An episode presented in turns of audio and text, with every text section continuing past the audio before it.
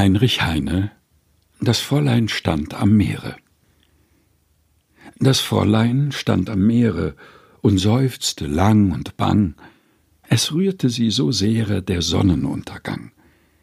Mein Fräulein, seien Sie munter, das ist ein altes Stück. Hier vorne geht sie unter und kehrt von hinten zurück.